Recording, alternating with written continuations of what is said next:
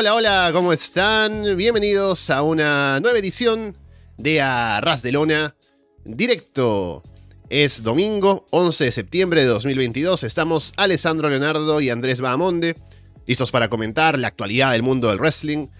Luego de algunas semanas indirectos, por temas de eventos que hubo la semana pasada, por ejemplo, de complicaciones al interno, ¿no? de horarios y demás.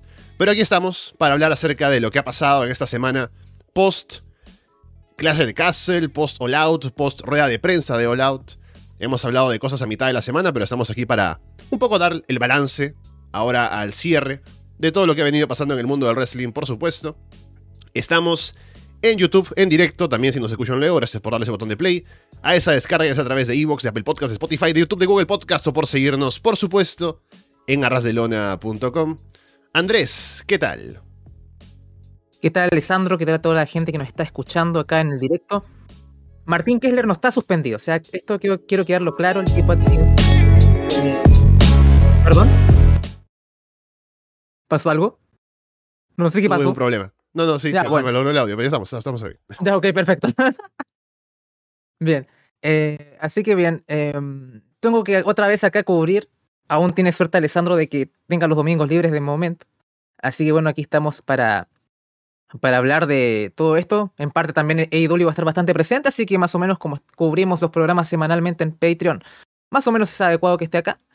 Y bueno, también hablar un poco de los shows de, de WWE, ver cómo está el asunto y también además de, lo que está sucediendo un poco en el, mundo del wrestling, que la mayoría es CM Punk y su, y su conferencia. Así que veremos cómo, ver un poco qué pasó después, ¿no? Como ya con las cosas un poquito más frías, cómo está la situación. Muy bien, entonces entremos a las cosas. Solo antes recordarle que estamos todos los domingos, o la mayoría, en eh, directo aquí en YouTube. Estamos a las 10 de la mañana en Perú, 11 en Chile, 12 en Argentina, Uruguay, 5 de la tarde en España. Y ya que estamos en directo, nos pueden llamar. Estamos a través de Discord. Tenemos un eh, servidor de Discord al que pueden ingresar.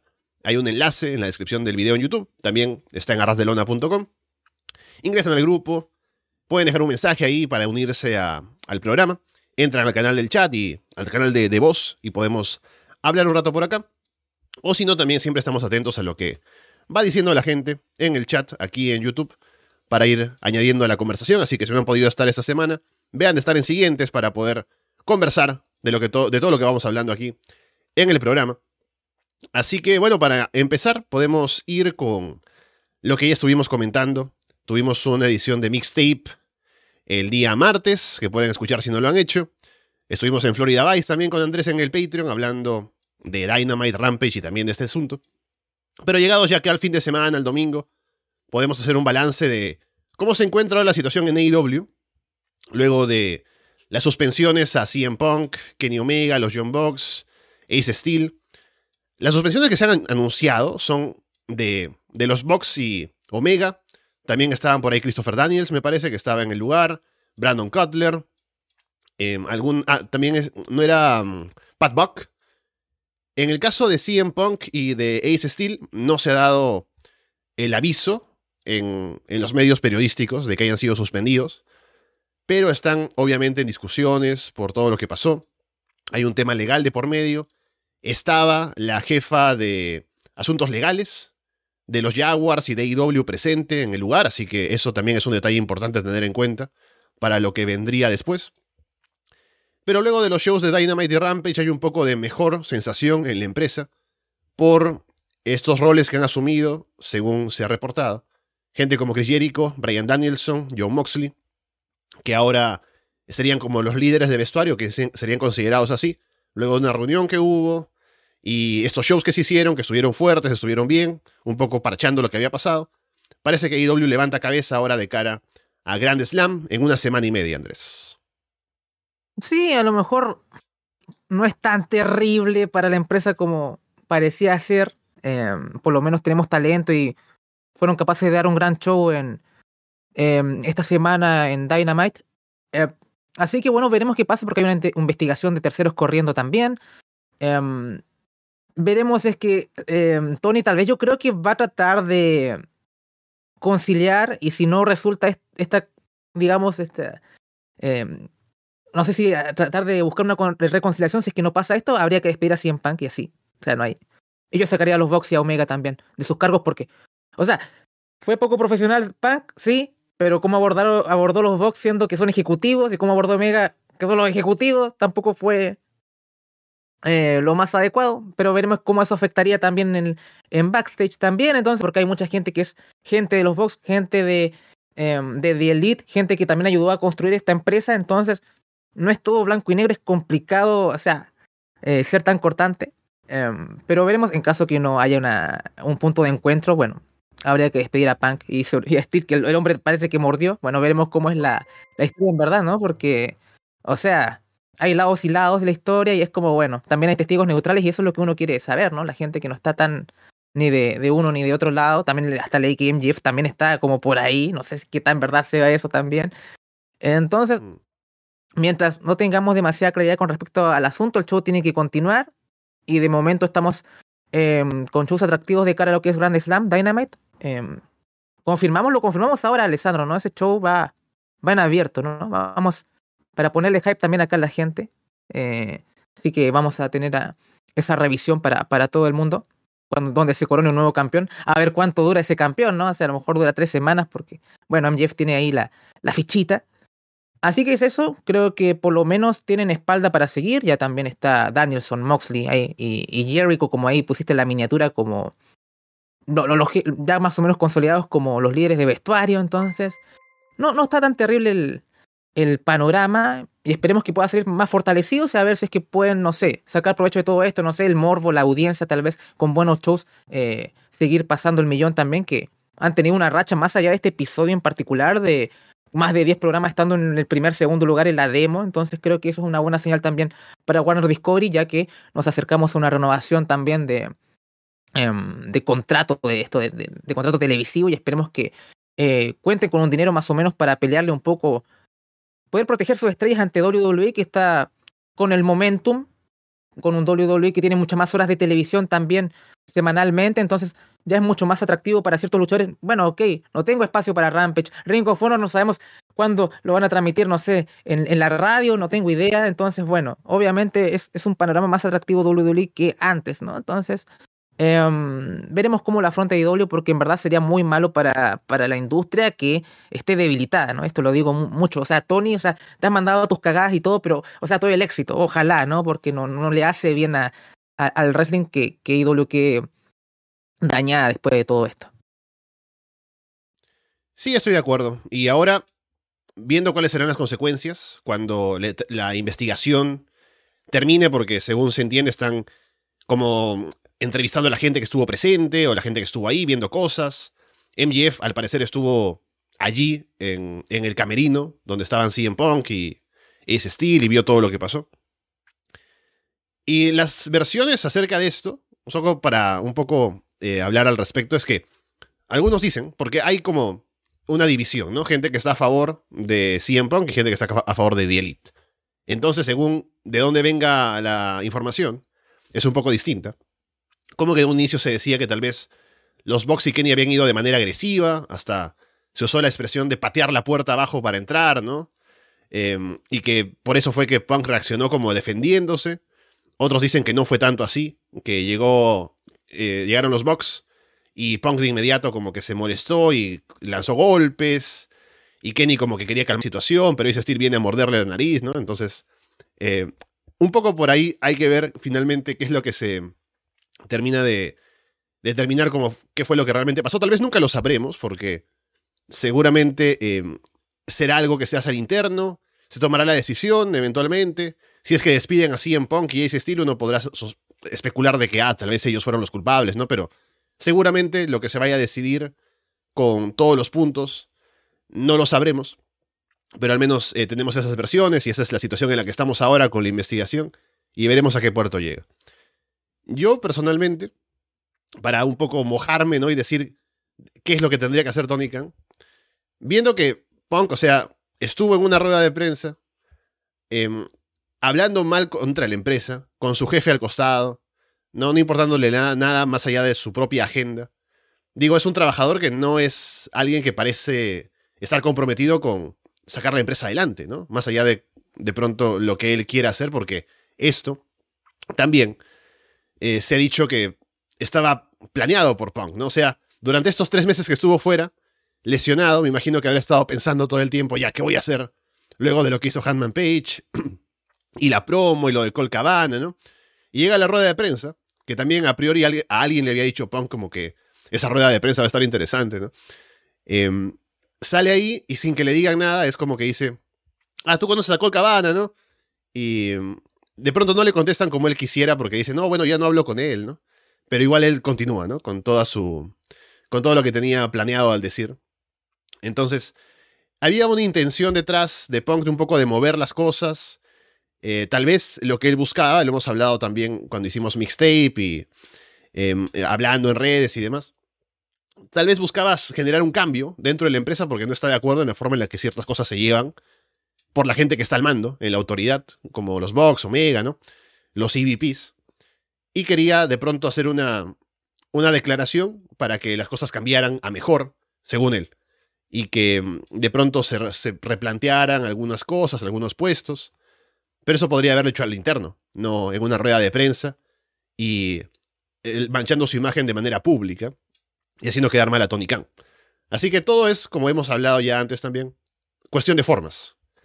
Así que bueno, veremos qué es lo que se decide hacer. No sé qué tanto estén dispuestos a seguir trabajando juntos si siguen todos bajo contrato. Los Vox, Kenny, Punk y Steel.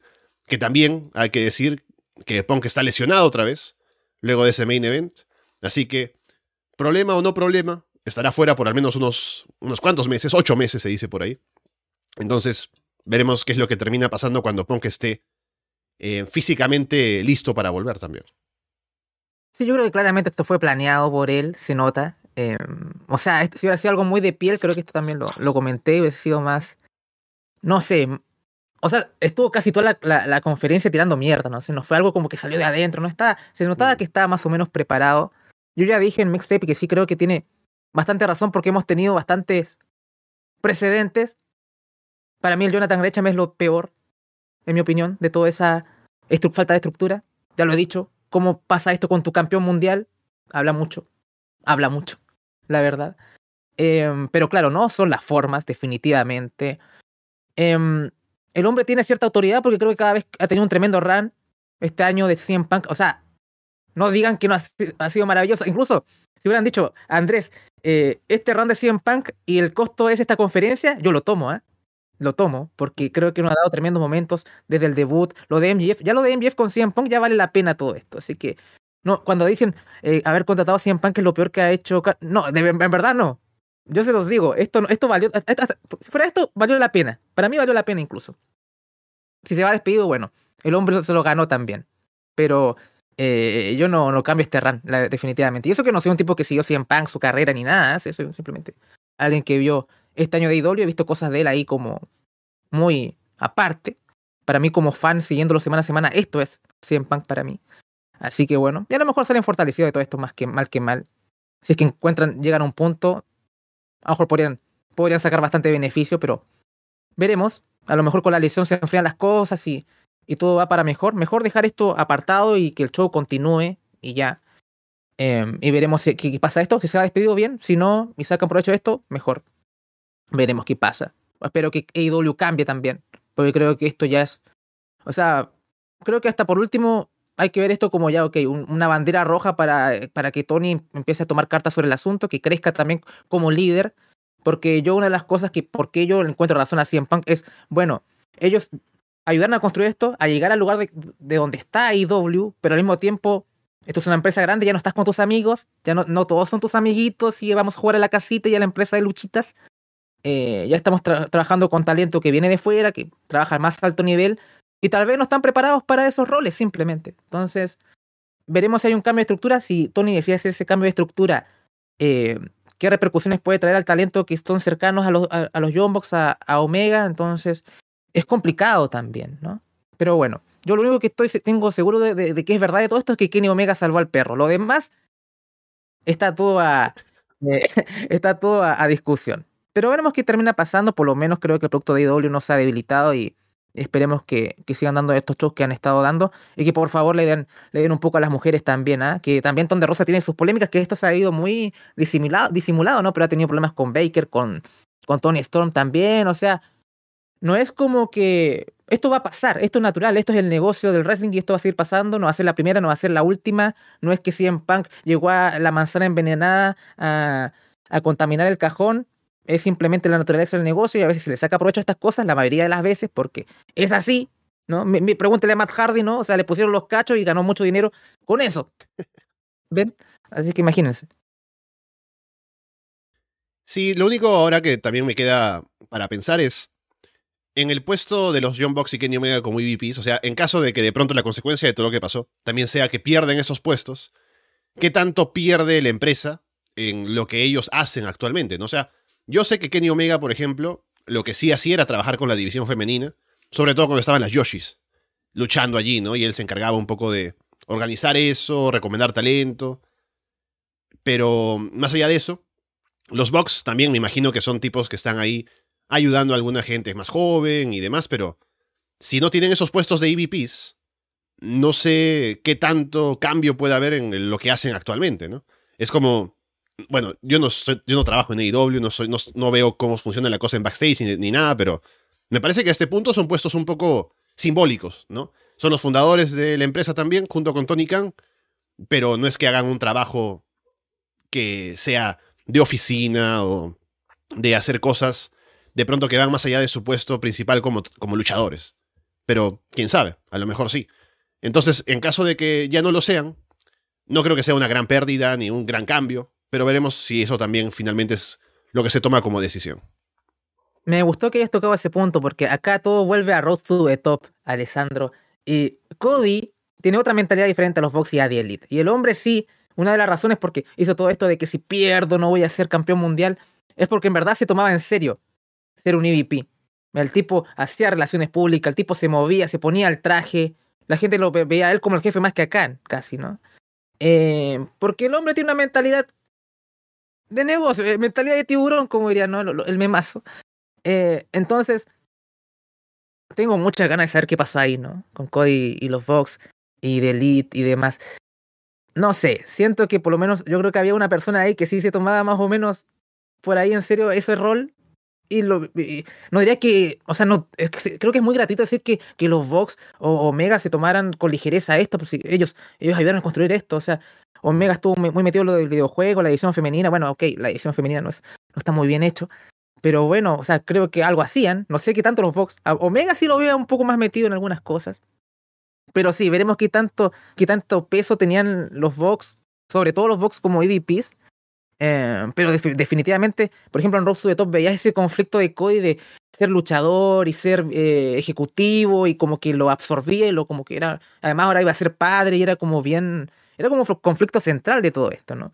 Y a ellos, a los demás creo que no, no se ve tan así. Bueno, no tenemos un reality de ellos, tenemos a Vin Elite, ¿no?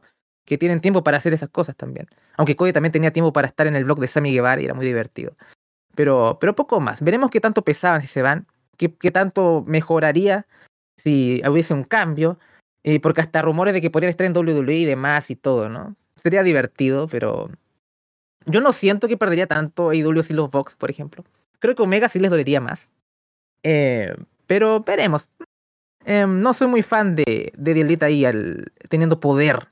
me gusta mucho más como talentos, en mi opinión por lo menos por lo visto por los precedentes que, hemos tenido, que son varios, varios problemas. Bueno, también Khan tiene mucha culpa de esto, ¿ah? es que acá uno no le pega tanto porque el tipo es dueño, o sea, no lo puede sacar, el tipo el que pone la plata, o el papá. Que si Cole Cabana compartía cuenta corriente con su, con su mamá, el que, el que comparte cuenta corriente con su papá es otro, ¿ah, Punk? Que ahí eh, es un descaro un poco decir eso delante del jefe. Sí, bueno, solamente para cerrar eh, lo de los Bucks y Kenny, o sea, con el poder que tienen, poder, entre comillas, habrá que ver hasta qué punto. No es que ellos se, se pongan over, o sea, creo que si alguien, alguien ahora, creo que fue eh, Booker T, ¿no? Estaba leyendo algunas cosas por ahí que dicen, ah, sí, que claro, son los EVP, se dan los títulos, ¿no? Pero, o sea, son Kenny Omega y los John Box. Creo que sin necesidad de que ellos estén con algún tipo de puesto de poder en la empresa, habrían ganado el título de tríos. Ellos incluso al inicio de EW no querían ganar y Tony Khan tuvo que obligarlos a ganar combates y tener más protagonismo. Así que habrá que ver qué pasa finalmente con, con todo eso. Vamos a, bueno, ahora la consecuencia de, eh, de esta situación ha sido que se dejaron vacantes los títulos, tanto el de CM Punk, el Mundial, como el de tríos de los Young Bucks y Kenny Omega. Ahora los campeones de tríos son el Triángulo de la Muerte. Y por otro lado se ha armado un torneo para determinar al nuevo campeón mundial de IW. Es el torneo de campeones, porque todos los participantes tienen historial, ¿no? Del oro, por ejemplo, Brian Danielson, Chris Jericho, John Moxley, que es campeones mundiales. Sammy Guevara, el tres veces campeón TNT, que no hablemos de cómo los tuvo las tres veces, pero tres veces. Y Darby Allin, el campeón TNT más longevo de la empresa. Así que se armó, y Hama Page también es campeón mundial. Y se armó el torneo, eh, que fue un, poco raro, no, una, no un cuadro tradicional, sino que tanto John Moxley como Chris Jericho ya estaban con el pase a segunda ronda. Y la primera, por un lado, Hanman Page perdió contra Brian Danielson, así que Brian tendrá la revancha contra Jericho este próximo miércoles. Y Sammy Guevara le ganó a Darby Allin, así que será Sammy contra Moxley el miércoles también, para que el ganador de esos combates se enfrenten, los ganadores se enfrenten en Grand Slam, de aquí a una semana y media. Sí, em, a mí me parece una buena idea lo del torneo. Em, o sea, es un recurso bastante útil. A mí me gustan los torneos. O sea, yo iba anime y los mejores arcos que me entretenían cuando era más jovencito era, era los torneos. Pero em, me dio lástima no ver a Miro acá, pero lo puedo entender por un asunto de tal vez quieran protegerlo un poco y como y no tener una derrota importante tan pronto ahora que estar como volviendo y siendo más importante quizás. O sea, creo que se vienen cosas para él por fin. Así que, aunque me apena no verlo acá, y hubiera estado bueno verlo, por ejemplo, en una final o qué sé yo, porque, o sea, veamos el cuadro actualmente. Dudo mucho que Sammy le gane a Mox. Va a ser muy divertido ver cómo lo matan.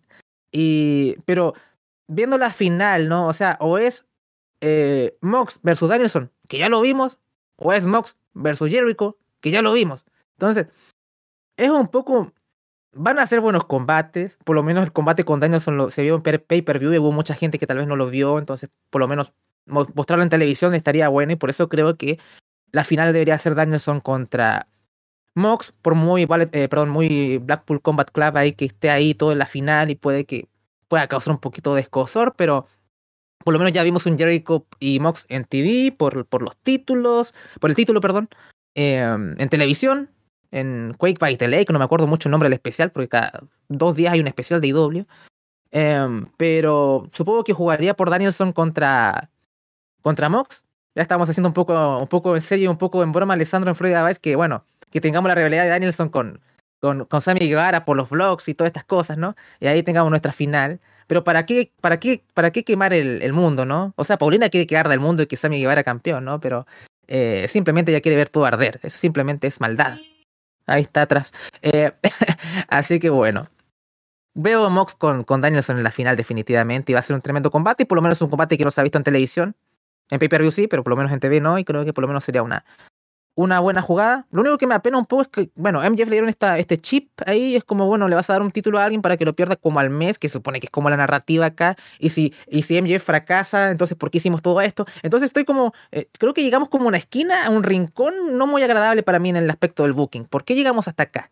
¿Por qué vamos a coronar un campeón para, para quitárselo al mes? ¿O por qué eh, vamos a eh, exponer a MJF que pierda un, combate importante tan pronto? Entonces, no sé. Veremos cómo lo hace Khan. Estoy, intrigado. A ver si me deja contento. También a ver si hay alguna aclaración acerca, porque no creo que se pueda cobrar como el Money in the Bank, no ha pasado eso anteriormente en AEW. Entonces, habrá que avisarlo, ¿no? Con tiempo para hacer el combate. Así que no sería tanto así. Pero ahora es momento de comprometerse con un nuevo campeón, creo. Que MJF se guarde la oportunidad para más adelante, puede él como personaje justificar por qué no lo quiere cobrar todavía, ¿no? Tal vez. Y armar una historia mientras tanto. Para que no tengamos un campeón de transición nada más hasta que MJF cobre. Ahora, bueno, Moxley, yo también pienso que la final será Brian contra Moxley. Me parece que por lo, cómo se han dado las cosas, es hasta donde nos dirigimos, porque no creo que Brian pierda otra vez con Jericho en la revancha. Dudo mucho que Sammy le gane a Moxley. Así que creo que la final sería del Blackpool Combat Club.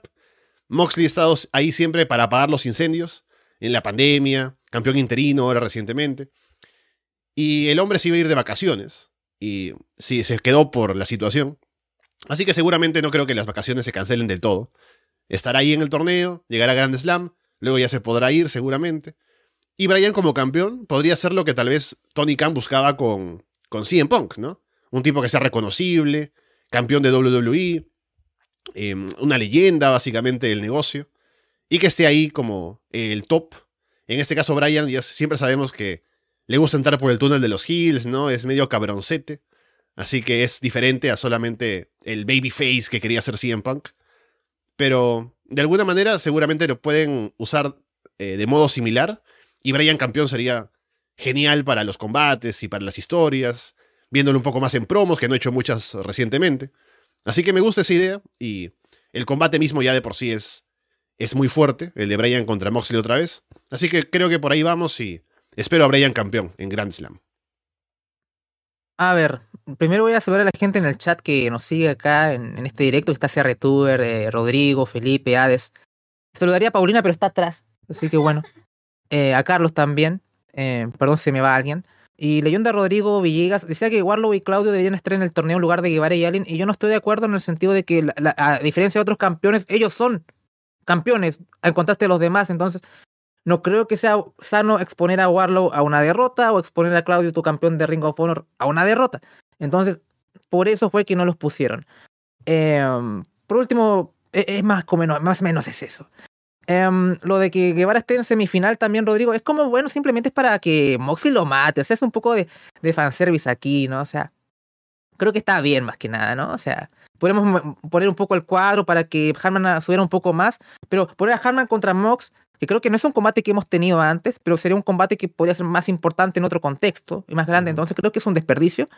Em, y además tendría menos hit que Sammy contra Mox, entonces yo creo que es una buena jugada lo que hizo aquí Kano, quien está buqueando esto, así que por lo menos no veo mal el cuadro, podría extrañar a Miro, pero ya lo dije, tal vez lo están, no quieren exponer una derrota tampoco, entonces más o menos por ahí es la decisión del, del cuadro. Veremos entonces cómo se, cómo se termina aclarando todo de cara a Grand Slam. que ya falta poco. Así tenemos esta semana nada más para ver cómo terminan de venderlo y cómo se termina armando lo del torneo. Saltando un poco a WWE, tenemos noticias de el ascenso de Triple H, ahora como director de contenidos, más allá del tema creativo, que ya sabemos que tiene, que es también un, poco respuesta de la empresa o de respaldo a Triple H por el trabajo que está haciendo. Se menciona el, aumento de audiencia, ¿no? Por ejemplo. Así que básicamente es Triple H ganando un poco más de influencia dentro de WWE, más allá del tema de solo cómo se presentan los buqueos y demás, sino también seguramente en otros aspectos de la presentación, de, en la producción televisiva de WWE. Y también Shawn Michaels ahora es el vicepresidente de manejo de talentos, de desarrollo. Así que básicamente ahora él como que es la cabeza de lo que se hace en NXT, en, el, en el desarrollo de talentos en WWE. Así que estamos aquí, Andrés, 2022. DX está al mando de WWE, ¿no? ¿Quién pensaría esto hace unos cuantos años? Hoy ganaron las drogas, Alessandro, con esta. Con, esto que pasó. No, fuera de, de, de broma, estoy contento. O sea, más allá de, de que a veces eh, recurrimos a la hipérbole con, con NXT, pero creo que ha hecho un gran trabajo John Michaels, tengo que decirlo. O sea, mira, la, la edición femenina está tiene un prospecto muy interesante. Está Tiffany Stratton, que es una puta genio.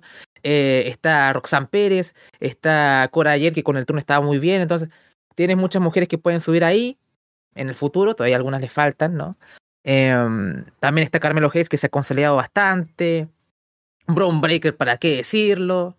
Entonces, eh, yo acá, como me pongo mi camiseta de 2.0, o sea, es 10 millones de veces mejor eh, territorio de desarrollo 2.0 que Black and Gold. O sea, acá se construyen cosas. Hay talento de la casa en mayoría. Entonces, eh, como en esa función, cumple bastante. Que te pueda gustar más este show que Black and Gold o lo que sea. Es bastante mejor que por lo menos lo que se veía en USA Network.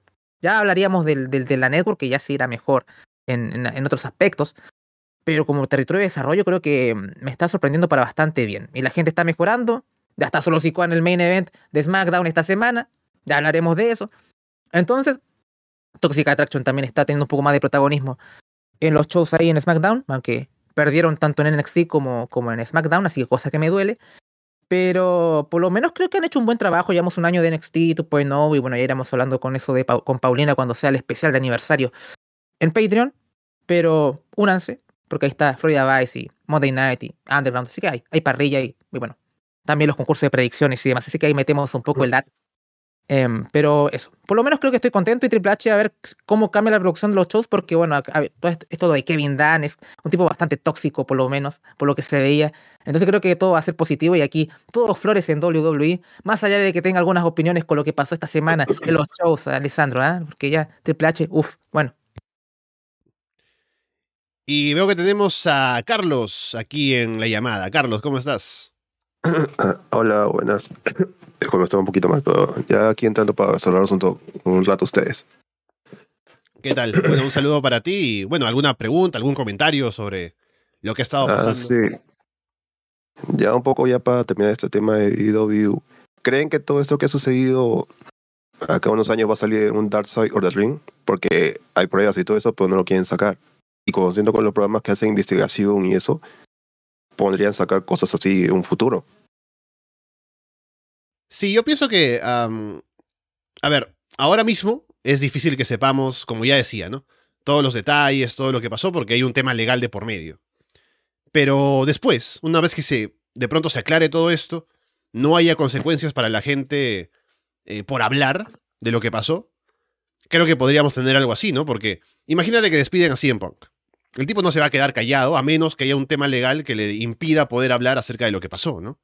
Porque si no lo hay, me imagino que él va a querer salir en algún tipo de medio a poder hablar de por qué es que hizo esto, qué fue lo que lo motivó, la decisión de que lo despidieran, tirando contra Tony Khan y AEW seguramente ya directamente, ¿no?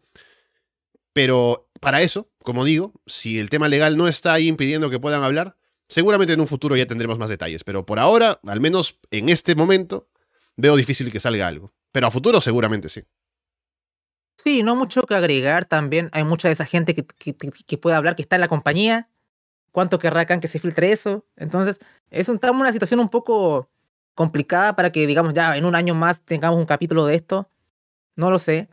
A lo mejor lo podemos traer algunos años más, pero no lo veo pronto. De seguro que va a ser una historia bastante interesante cuando se esclarezca. Pero bueno, hay una, investigación por terceros, por terceros ahí eh, andando, hay video entrevistas incluso. Imagínate si fueran abiertos con esto y pongan las entrevistas en video en el documental y todo, ¿no? Veo más y que tenemos un servicio de streaming de IW que ellos hagan su versión de la historia con su footage y sus entrevistas con su talento, que un Dark Side of the Ring eh, hecho por terceros ahí un poco ahí vamos a tener la versión de ellos, yo creo que si la tenemos va a ser la versión de IW para bien o para mal. Vamos a tener datos jugosos, pero tal vez no la verdad, verdad, ¿no? Ese es el mundo en que vivimos. también se sabrá si Ace Steam mordió a Kenny Omega en las simulaciones que siempre hacen en Dark lo que pasa en el ring o lo que pasa afuera. Bueno, es un detalle que ha sido bastante comentado, así que si es que se va porque... a hacer algo sobre eso, seguramente se hablará.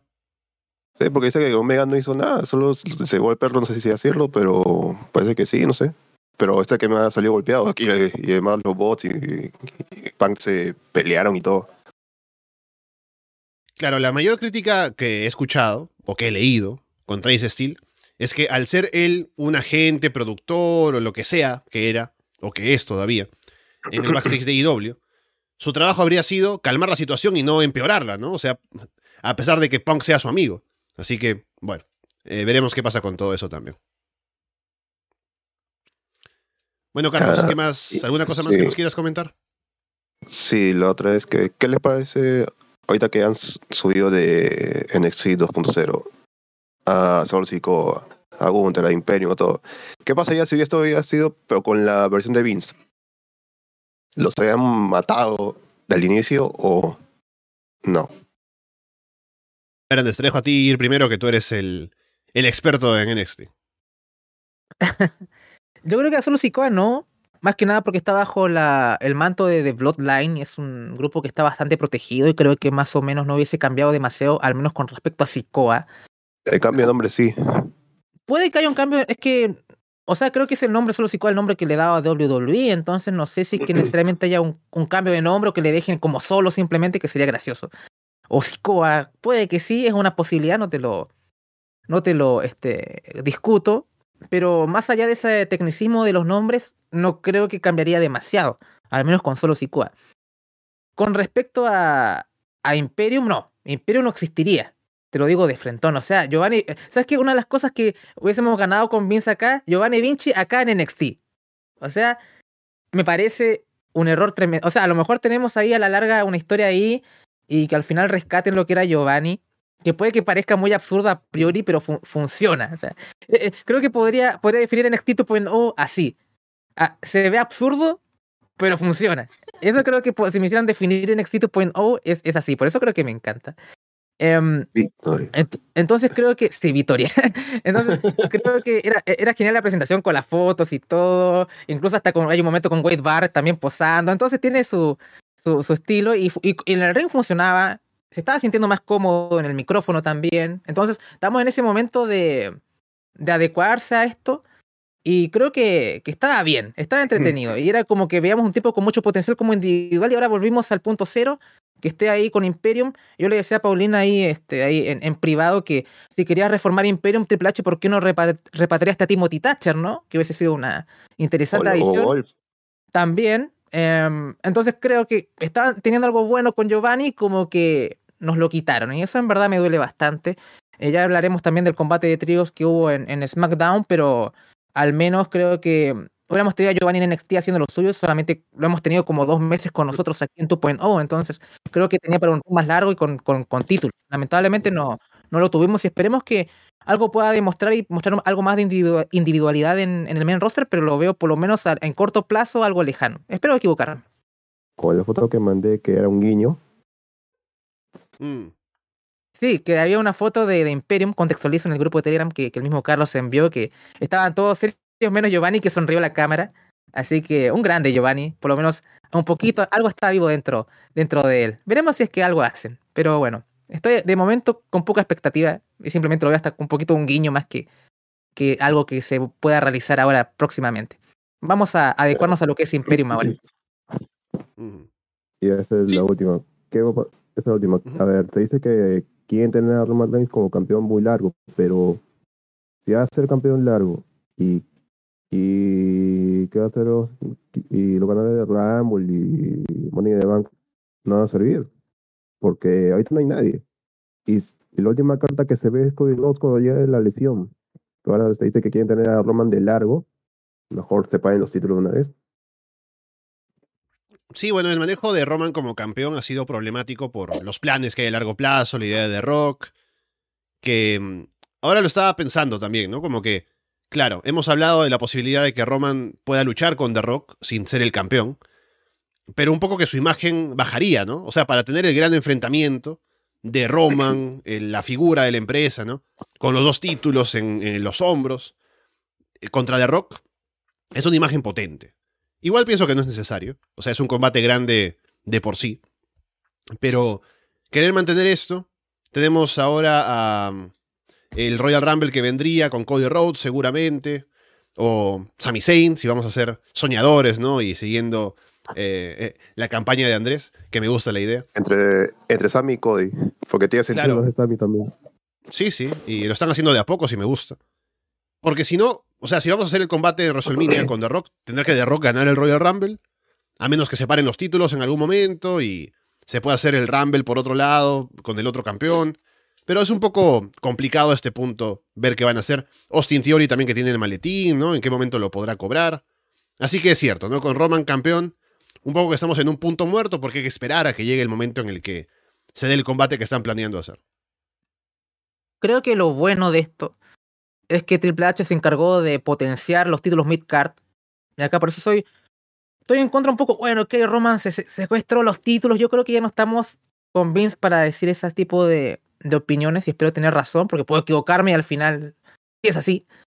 Pero Roman dijo, o sea, cuando yo vuelva voy a estar en televisión construyendo esos matches y voy a luchar y va a aparecer en Survivor Series tal vez, tal vez. O sea, yo no estoy en contra de que defienda a Roman cada dos meses, por ejemplo. Si tenemos títulos midcard fuertes, con campeones creíbles, como está haciendo esta hora, y que tengan protagonismo en el show, y tenemos un uppercard interesante también, por lo que más o menos ha ido armando, no me dolería tanto ver ese campeonato máximo Em, verlo cada un, tiempo un poco más prolongado, pensando también que también tenemos mujeres arriba que también son muy fuertes. Tenemos Bianca Belair, también tenemos ahí, uh, bueno, Lipe por lo menos está ganando un poquito más de fuerza afortunadamente, pero tenemos una Ronda Rousey que posiblemente puede que se lo quite.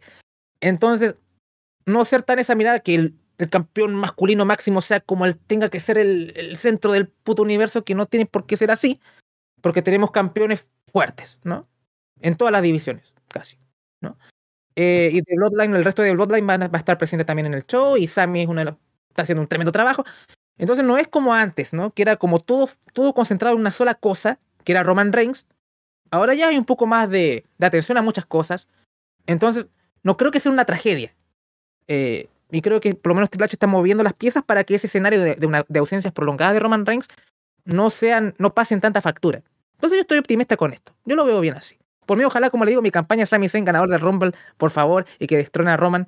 Pero probablemente sea Cody, probablemente el camino sea Owens y Sami ganando los campeonatos tag, que sería tremendo también, pero Dios tiene una historia tan buena ahí y como que sea un desperdicio que no, ¿no?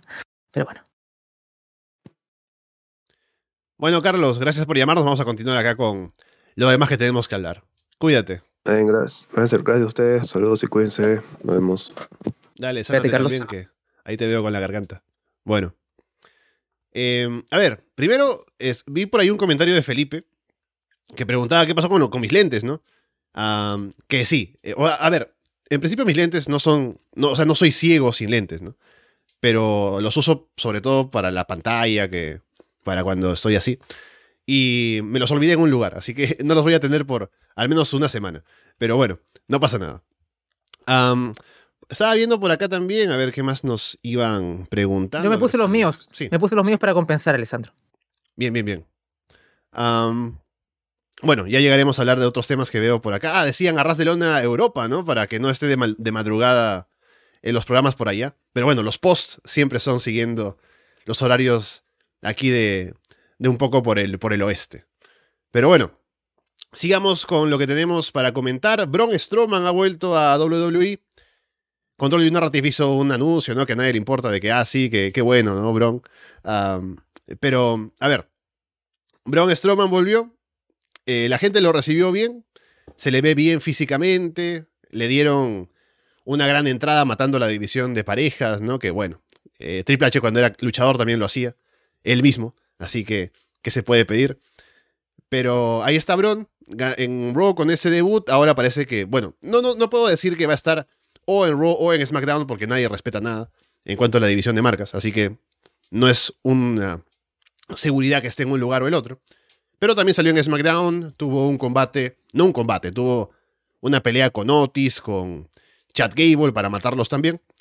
Así que bueno, Braun Strowman está de vuelta y veremos qué puede, qué tanto protagonismo puede tener ahora en WWE, porque antes de irse era un luchador importante, que también incluso fue sorprendente que se fuera en su momento. Pero Triple H parece que también tiene gusto por Braun Strowman. O sea, puedo entender por qué volvió. O sea, es un tipo que estaba como en lo más alto. Es muy fácil ponerlo en, posiciones importantes sin gastar demasiado tiempo en él. Entonces, lo puedo, lo puedo comprender. Uh, o sea, miren, para que vean que Triple H no es todo, todo rosas, ¿no? O sea, otro ejemplo. ¿Para qué esta, matar a todas? ¿Por qué, ¿Por qué hacen esto? O sea, ¿por qué, ¿por qué matan a la división TAC, no? Yo tenía esperanza que Triple H que esto iba a ser. Le iba a poner un poco de amor. Bueno, Pensé, bueno, que el hecho que haya subido a Giovanni Vinci y hacer Imperium era bueno, vamos a fortalecer un poco la edición, que también un poco eso, pero después de cosas como esta, como que no.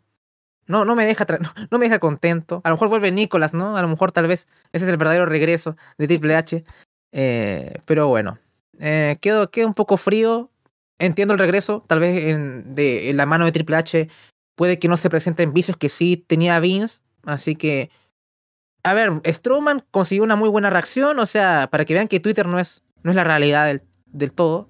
Entonces, bueno, entiendo el por qué puede funcionar y esperemos que lo puedan reconducir de buena manera para que por lo menos eh, sea un actor importante y que en verdad nos empiece a gustar de nuevo como fans, porque el tipo, ustedes saben, no es muy de muchas, de muchas luces el señor Strowman, ¿no? Entonces, eh, a mí me, me, va a costar reencantarme con él, siendo que hubo un momento que también lo tenía arriba, Bron, ¿no? O sea, Imagínense, ¿se acuerdan la gente que más fan de más tiempo? Fede amaba a Braun Strowman, ¿no? En sus tiempos, ¿no? O sea, hasta, hasta gritaba Braun y era un poco parte de del acto, pero ahora ya, ya, ya, nadie lo quiere mucho, por lo menos acá en el internet. Pero bueno, por lo menos en los estadios está funcionando.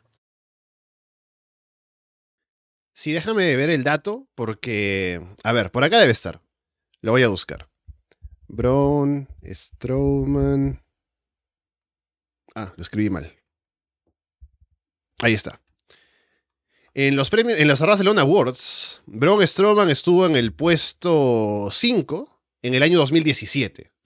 Solo superado por eh, Okada, AJ Styles, Kenny Omega, Tetsuya Naito, ¿no? O sea, imagínense cuál era el amor para Braun Strowman en esos tiempos. Mejor rivalidad de ese año contra Roman Reigns, el segundo puesto. Mejor gimmick en ese año, el segundo puesto también Braun Strowman. Quien más mejoró en 2016 estaba él también en segundo puesto, el primer puesto en 2017. Así que, bueno, ha estado ahí protagonista Braun eh, en, su momento, ¿no? Años después, un poco que bajó la fuerza de, de Braun en cuanto al buqueo y el interés que generaba, pero tuvo un momento en el que estaba conquistando el mundo. Así que veremos cómo le va ahora en su regreso. Obviamente lo van a mantener fuerte, como ya se ha visto en las participaciones que ha tenido. Pero a ver qué más puede ofrecer, ¿no? Un poco en cuanto a promos, en cuanto a personaje, ¿no? Porque ya no es Vince quien lo lleva, como el gigante, ¿no? Que tradicionalmente ha buqueado, a ver cómo lo hace Triple H ahora. Pero seguramente lo van a mantener ahí en puestos importantes. Vendido como ex campeón. El luchador al que Roman le quitó el título, así que ya con eso solamente se puede armar un combate fácilmente. Para que otra vez Braun también alimente más a, a Roman. Pero bueno, veremos cómo, cómo sigue todo esto. Y seguramente tendremos bastante de Braun Strowman ahora en WWE. Algo que es triste, y sé que te va a doler comentarlo, Andrés, es que Pat McAfee va a estar fuera, parece que hasta fines de año de WWE, porque ha aceptado estar como comentarista ahora en fútbol americano, ¿no? En, en el fútbol que no se juega con los pies. Y mm, bueno, como él tiene ese background, ¿no? Ha sido ganador del Super Bowl y qué sé yo. Em, ha aceptado ese trabajo, ¿no? Y estaba él incluso con la idea tal vez de negociar con WWE, o más bien de un poco llegar a un acuerdo con ellos de que ya puedo trabajar SmackDown y también irme para allá, pero al final la propia empresa le dijo, no, que mejor para tu vida eh, personal y familiar y qué sé yo, no te fuerzas a hacer ambos trabajos porque va a ser difícil manejar los horarios, ¿no? Así que le dieron el permiso para que deje SmackDown y se vaya a hacer lo otro, que entenderán que pues es su primera pasión, o sea, lo que se ha dedicado en la mayor parte de su vida ha sido jugar fútbol americano, ¿no? Entonces seguramente tiene ese interés, más por mucho, por muy fan que sea de, del wrestling y por lo que le guste su trabajo en SmackDown, seguramente eso es como lo primero que le llama si tiene que elegir entre las dos cosas. Así que estará por allá, ya volverá, no es que se esté yendo definitivamente, pero es triste. Por ahora, en SmackDown estuvieron Michael Cole y, Corey Graves. Un buen trabajo. Michael Cole en general ahora está siendo un buen comentarista, felizmente. Ya desde que estaba con McAfee, incluso con Vince al mando, porque como que le dio nueva vida. Pero ahora sin Vince en la oreja, eh, Michael Cole tiene chance de poder ser un comentarista de wrestling. Y lo hace bastante bien. Así que por ahora con Corey Graves yo estaba hablando de tal vez Nigel McGuinness, ¿no? Si ya no existe NXT UK y antes trabajaron juntos en algún momento. Podría ser, no sé si Nigel está viviendo en, en Reino Unido, tal vez eso pueda ser un problema. Pero a ver qué pasa ahora en el futuro cercano con la mesa de comentarios de SmackDown. Es una verdadera lástima. Últimamente no he estado viendo mucho su trabajo de Pat porque mm, ahora como tengo el Star Plus, como que si veo un poco SmackDown es como no puedo hacer zap aquí, ¿no? Así que bueno, tengo que escuchar a Marcelito y a, eh, y a Soto. Tampoco lo odio tanto al hombre ya. Ya, estoy expuesto a los comentarios de AEW en español y ya como que hasta lo aprecio a Jerry Soto. Increíble, ¿no? Jerry, ándate a AEW, sería, ayudarías bastante. Eh, yendo a eso, bueno, a ver, Pat es tremendo en su trabajo, ya dijiste que ayudó a, a, mejorar también a Michael Cole antes incluso de que se vaya, vaya Vince, igual lo desordenó un poquito. Ya vimos, me acuerdo en el primer eh, torneo cuando se coronó el primer campeón del Reino Unido, ni siquiera eh, antes ni siquiera existía NXT UK en ese tiempo. Y él estaba comentando ese torneo y lo había hecho bastante bien porque no tenía a Vince, porque ¿qué le va a importar Vince? El Reino Unido. Entonces, lo había hecho bien. Entonces, se fue Vince y mejoró, bueno, todo el, nivel del comentario mejoró, mejoró bastante. Llama, llama, eh, si te llamas Michael Cole o no. Em, así, bueno, es una lástima porque no solamente era un buen comentarista Pat McAfee, también te, armaba feudos, o sea, hizo un, buen gran trabajo con Baron Corbin calentando ese, eh, ese feudo. Es un combate entretenido, no, no tan redondo con Theory en, WrestleMania, pero estuvo como a comparación con Adam Cole, pero fue divertido y entró con, con el tema y todo, y fue, se sintió muy divertido y desenfadado, entonces como que bueno. Sé, pues que hay gente que no le gusta de Pat McAfee, tal vez muy, mucho entusiasmo y todo. A mí me encanta. A, a mucha gente le encanta también. Mucha gente lloró acá. Lo vi por redes sociales. Entonces, el tipo se lo ganó a pulso por trabajo. En NXT era lo mejor de NXT. En una tierra llena de workers. Que era el único que, que, que, que salvaba las monedas. Eh, Pat McAfee. Así que, ¿qué voy a decir? Ya le he hecho un altar, dos iglesias, tres catedrales. Así que, ¿qué más voy a decir? Una lástima, pero bueno, esperando porque por lo menos aprecia mucho su trabajo y va a volver y bueno, va a ser lo que es el gran Pat McAfee que va, que va a estar en los eventos importantes de seguro ahí, alguna rivalidad por ahí y, siempre cumple. Así que, ¿qué más va a decir? Si el tipo hiciera mal su trabajo, diría mal, malas cosas de él y creo que se ha ganado a pulso y el respeto de, de toda la audiencia. Así que, ¿qué voy a decir? Es un grande. Tenemos también la noticia de que la situación de Malakai Black ahora con AEW ha cambiado. O sea, ya veníamos, lo hablábamos también en All Out, el hecho de que al parecer Malakai tenía algunos problemas personales o algún asunto que tenía que atender. Y por eso estaba pidiendo, o había pedido su liberación de AEW. No se le habían concedido en su momento. Pero luego del combate del domingo en el que perdió, él hizo como una reverencia al público, básicamente como una despedida. Y según se ha dicho, le han conseguido a Malakai la liberación, condicionada, seguramente con algún tiempo de no competencia, ¿no? Porque saben que. o mejor dicho, Triple le estaría llamando mañana a Malakai, ¿no? Para ofrecerle que regrese. Eh, habrá que ver qué tanto es lo que necesita Malakai de tiempo, de estar fuera, para atender lo que tiene que atender. Pero tarde o temprano tiene que volver a luchar, seguramente. Y veremos si decide hacerlo en AEW o si vuelve a WWE, que parece ser lo más probable. Pero bueno, es un gran talento, esperemos que lo que tenga que atender lo atienda y que vuelva donde vaya a estar cómodo y que pueda aportar lo mucho que pueda aportar en su regreso al wrestling. Una verdadera lástima, creo que uno de los grandes fracasos de, Tony Khan es, es, Malakai en el sentido de que, bueno, es un tipo que con un poco de esfuerzo lo podría estar ahí arriba en los main events y no sé, vi como cuatro Adam Coles contra eh, contra Hanman Page, ¿no? O sea, bueno, ¿para qué me voy a, me voy a, gastar con eso? Eh, y me encanta Adam Cola, eh, pero es, es eso, ¿no? O sea, pudieron haberlo trabajado, pudo haber sido un, un, jugador principal ahí arriba. Bueno, también parece que hay otros problemas como personales o qué sé yo, espero que todo, todo vaya bien, se tome su tiempo. Siento que WWE ahora es un lugar más atractivo para él porque cuando Triple H lo tuvo bajo su ala, lo hizo bastante bien. Ojalá vuelva con el tema clásico y todo, si es que llega, vuelve a Leicester Black y todo. Así que eh, estaría contento. Y si se queda en AEW, espero que Tony valore lo que tiene, porque House of Black es algo que tiene mucho potencial, pero no, no termina de despegar. avanza un paso y se queda ahí, ¿no? O sea, como que nunca, nunca pisa el acelerador, creo, Khan con House of Black. Y eso es como creo que el gran problema con el stable. Mira cómo ha mejorado Judgment Day, ¿no? O sea, por lo menos eh, un, un, poco más de foco en Rhea Ripley, un poco más acá, y ahora sí, está bastante mejor, por ejemplo. House of Black, ahí estamos, ¿no? Ahí como en el, en el limbo.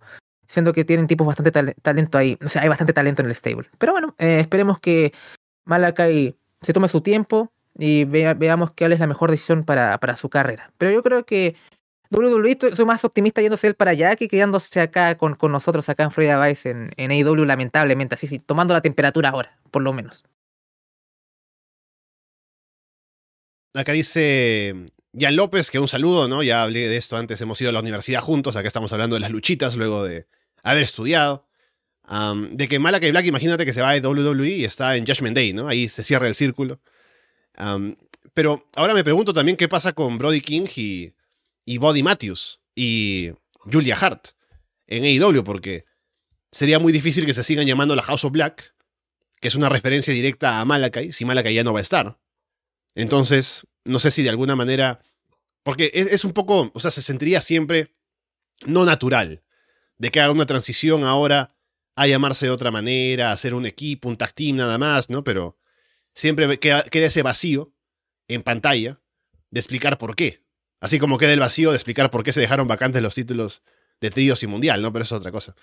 Pero eh, ahora me pregunto qué pasará con ellos, porque claro, son talentos que son muy aprovechables por sí solos. Pero luego de haber invertido tanto tiempo en tenerlos como un grupo, de tener una imagen, Kings of the, the Black Throne, ¿no? Y todos los nombres que tenían y temas que tenían por separado y juntos. Ahora a ver qué pasa con ellos y qué es lo que se puede hacer. Esperemos lo mejor para, para Black. Y voy a retomar la parte que hablamos de Pat McAfee porque se me algo. Para mí, como reemplazante más que Corey Graves, Wade Barrett hubiera sido genial. Creo que él hace un buen trabajo en NXT 2.0 y además está en ese rol de heel también, que lo hace bien. Así que ahí estaría la dinámica con Michael Cole y todo. No era una mala opción y no tenías que irte al Reino Unido a buscar a alguien. Así que Barrett también hubiese, hubiese funcionado bien en esa faceta. Se me, se me quedó en el tintero, perdón. Bien, ahora eh, tenemos declaraciones de Bobby Fish, que es gracioso porque eh, apenas pasó lo de CM Punk, me acuerdo, y dijo algo así eh, en, lo que, en lo de Punk, ¿no? En todo lo que dijo. Una cosa fue como que si tienes un problema conmigo, ven a buscarme, ¿no? Y Fish como que directamente en redes sociales o en algún lado dijo, ya, yo voy por Punk, o sea, yo lo quiero matar o una cosa así. Luego en una entrevista me imagino que le sacaron el tema porque no creo que Bobby Fish venga y haga un, CM Punk de buscar, ah, tú eres amigo de Scott Colton, ¿no? Seguramente le, habrán preguntado, ¿no? ¿Qué pasa con lo de CM Punk y eso? Y Bobby Fish ahí se puso a, decir que no, no respeta a Punk de por las MMA, ¿no? Que seguramente él lo podría destrozar si se encuentran y se pelean, ¿no? Así que hay un poco ahí de molestia, evidentemente. Parece que hubo un problema con ellos luego del combate que tuvieron en su momento que lo comentamos en Florida Vice. Y es gracioso porque, a ver, Bobby Fish dice que CM Punk se portó muy mal con él luego de ese combate, parece que discutieron o algo. Pero hay que recordar que cuando Punk le aplicó el GTS y luego lo cubrió, eh, Fish hizo o levantó el hombro luego del 3, o sea, quedó raro ese final.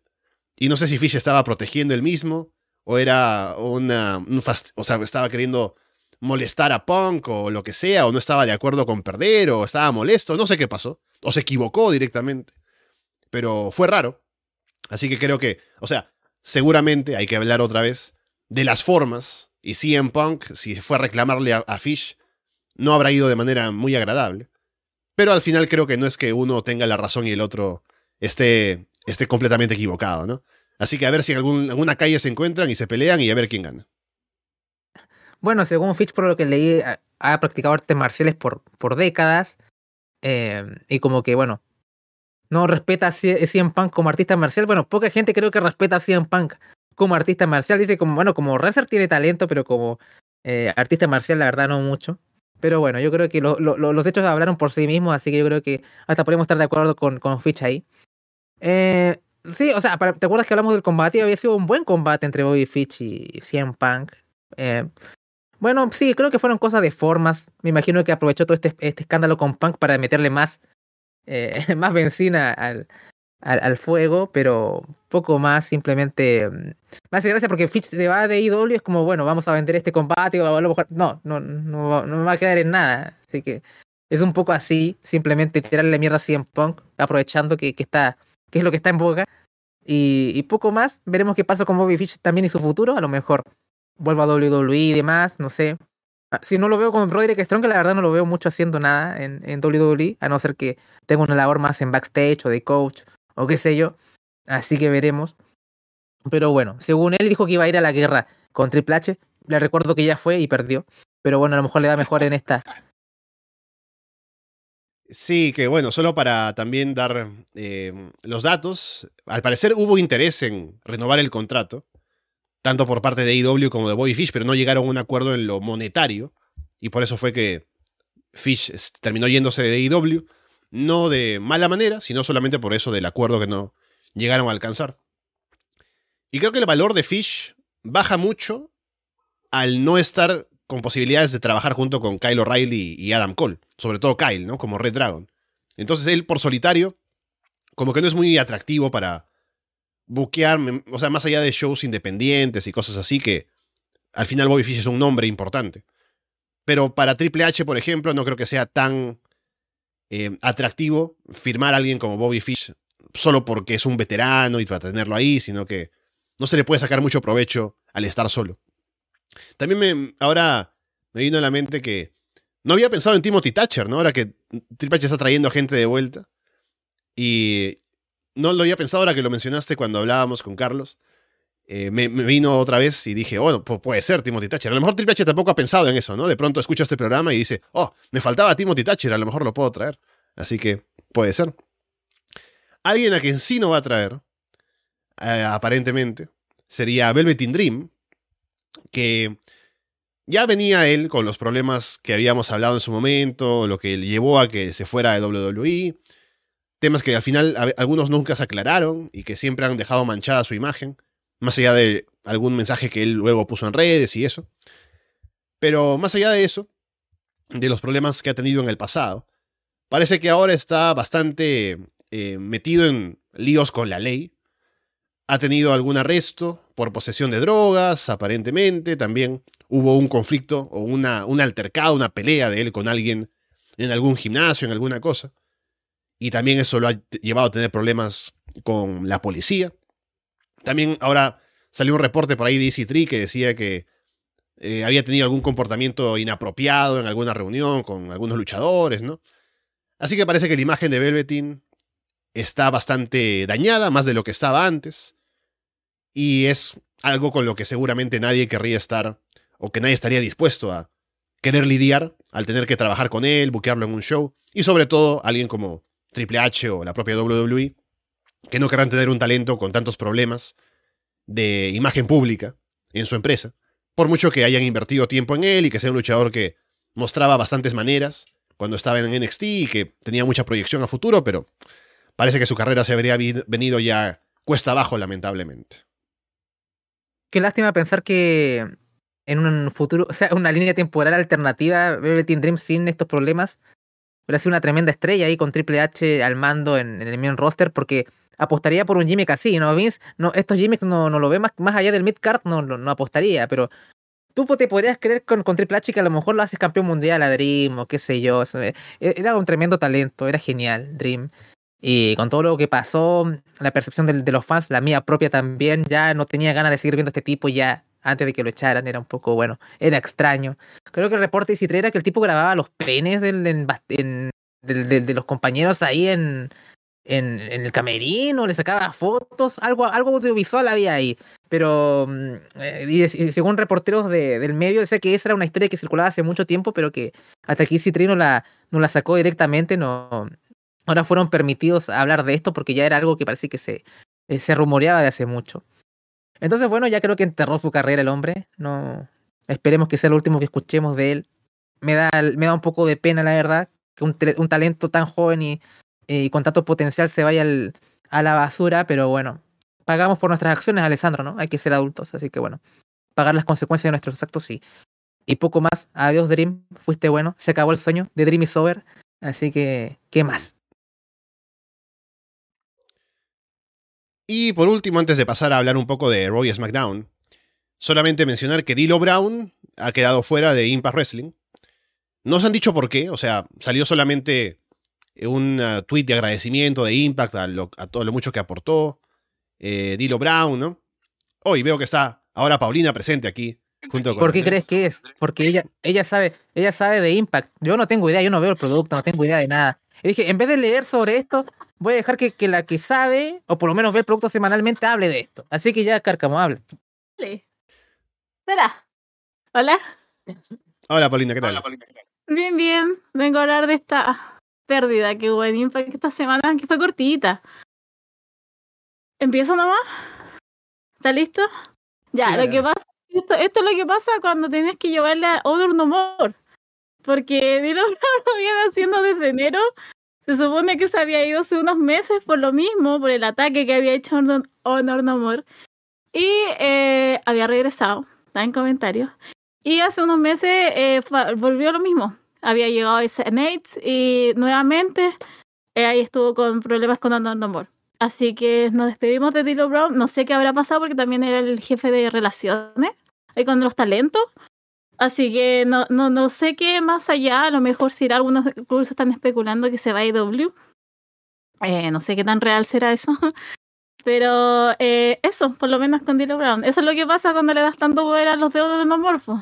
¿Cuándo, ¿Cuándo se van? ¿Cuándo se van a Ring of Honor? Dios mío. Basta. Basta de ese grupo. Ese grupete. Ah, pero eso es lo que pasó con Daniel Brown. Así que si es así, si es que ha tenido problemas por la interna por lo menos, eh, es ello. Ahí está la culpa. Kenny King, ahí está. Vuelve. Ah, vuelvo. Ah. Sí, vamos a ser cortito, si era Dino Brown nomás, un ratito. ahí. Y para que se vaya a Honor No More. No, ahí, tienen. Bueno, gracias Paulina ahí por la, el comentario desde el interno de Impact Wrestling. Que bueno, veremos cuál es el destino de Dino Brown. Creo que ha sido un buen trabajo. Cuando estuvo en comentarios, incluso. Eh, también en backstage, según se dice, es alguien que eh, cae bien, según, según siempre se ha reportado con él, que es un buen tipo, entonces. Y aparte hace bien su trabajo. Así que no veo descabellado que ahora que, por ejemplo, se llevaron a Madison Rain hace poco, por esto de eh, mejorar su tema de relación con el talento y autoridades en backstage, seguramente Dilo Brown podría encajar allí en AEW o en otro lugar, así que veremos dónde termina apareciendo. Hablando de Raw, tuvimos otra revancha de Bobby Lashley contra Demis por el título de Estados Unidos en una jaula. Y la jaula, según se decía, ahora lo que se especulaba siempre desde el inicio del programa era porque Demis no quería que apareciera el que no puede ser nombrado ahí a atacarlo. Pero apareció. Dexter Loomis al final, con una gran toma cuando Demis está bajando y aparece la cara de, de Loomis ahí abajo, con una toma aérea. Y Miss, asustado, vuelve al ring. Y luego vimos por fin algo de fisicalidad de Dexter Loomis en, en WWE, o sea, en el roster principal, atacando a Miss, haciéndolo dormir con el silencer. Entonces tenemos ya un poco más de presencia de Dexter Loomis directamente, no solamente que la policía se lo lleva y demás, sino ya un poco más metido ya en el ring de, The Raw. Y veremos si esto ya termina eh, convirtiéndose en un debut un poco más directo, ¿no? De Loomis en un combate o algo con su gran entrada, que siempre me gustó, que no la vemos desde que se fue. Entonces, a ver qué pasa con Dexter Loomis y Demis, que parece ser su objetivo ahora en, en Raw todas las semanas. Sí, aquí una lástima que Halloween Havoc esté para NXT y, y, no, no para el main roster, porque a lo mejor algo entretenido pueden haber hecho con Demis y, um, y Dexter Loomis. En contraste lo que pasó con Dexter y Cameron Grimes en ese combate cinematográfico un poco un poco fallido en mi opinión, ¿no? Que fue una, un híbrido y hubo zombies el, también. ¿Te acuerdas? zombies en el ring, no, no, no en lo cinematográfico, pero bueno, fue raro ese Halloween Hawk. Pero en fin.